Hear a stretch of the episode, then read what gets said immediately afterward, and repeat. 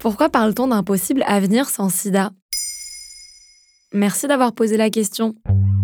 4 millions d'euros de promesses de dons. C'est la somme récoltée par le SIDAction 2023, presque autant que le record de 2019 qui s'élevait à 4 500 000 euros. Cet argent permet aussi bien de financer des programmes de recherche médicale que des associations de prévention ou d'aide aux personnes vivant avec le VIH, en France et à l'international. Cependant, il ne faut pas confondre sida et VIH. Le virus d'immunodéficience humaine, VIH, peut évoluer en sida, une forme plus grave de la maladie. Mais tous les porteurs du VIH ne sont pas atteints du sida. Les autorités sanitaires françaises estiment qu'aujourd'hui, 190 000 personnes vivent avec le VIH dans l'Hexagone, dont 25 000 qui ignorent leur séropositivité. Cependant, le SIDAction ne cache pas son optimisme concernant un avenir sans sida.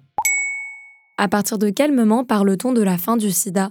Emmanuel Macron avait fixé comme objectif la fin du sida en 2030. Dans un rapport publié en juillet 2014 par l'ONU-SIDA, il existe trois critères indispensables pour mettre fin à l'épidémie. D'abord, l'arrêt de toute transmission du VIH, ensuite la fin de tout décès lié à cette maladie, enfin, zéro discrimination pour les personnes vivantes avec le VIH, c'est-à-dire le même traitement pour tous. Cela ne doit pas être confondu avec l'éradication totale du virus. De plus, une modélisation du journal scientifique The Lancet publié en janvier 2023 exprime l'idée de mort évitable du sida. Il s'agit de personnes portant le VIH mais dont les causes du décès ne sont pas liées au virus. Et où en est la recherche médicale? Malgré les avancées sur le traitement contre le VIH, 76 millions de personnes sont décédées du virus depuis sa découverte en 1983.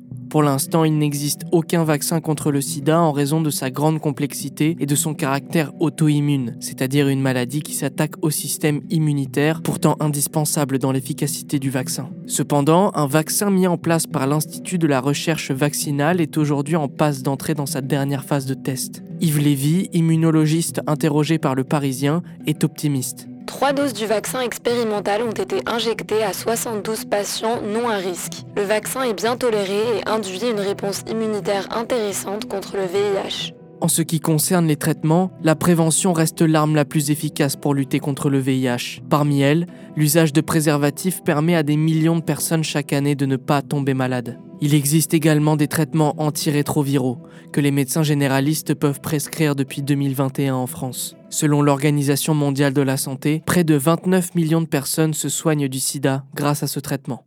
Un avenir sans sida est-il possible? Selon Florence Thune, directrice générale du SIDAction, dans un article de 20 minutes, Il ne faut pas relâcher nos efforts. Nous devons intensifier le combat pour l'accès au traitement partout dans le monde, pour la recherche scientifique, pour l'éducation à la santé sexuelle des jeunes comme des moins jeunes, pour le respect et la dignité des personnes vivant avec le VIH. On n'a jamais été aussi proche de jouir d'un monde sans sida et c'est en combattant tous ensemble que nous atteindrons ce but. Car en effet, même si la recherche avance, que ce soit sur le plan des traitements comme sur le plan vaccinal, les inégalités liées à la contraction du virus persistent. C'est le cas notamment des femmes africaines, qui représentent 63% des nouvelles infections en 2021 selon l'ONU. Voilà pourquoi on parle d'un possible avenir sans sida.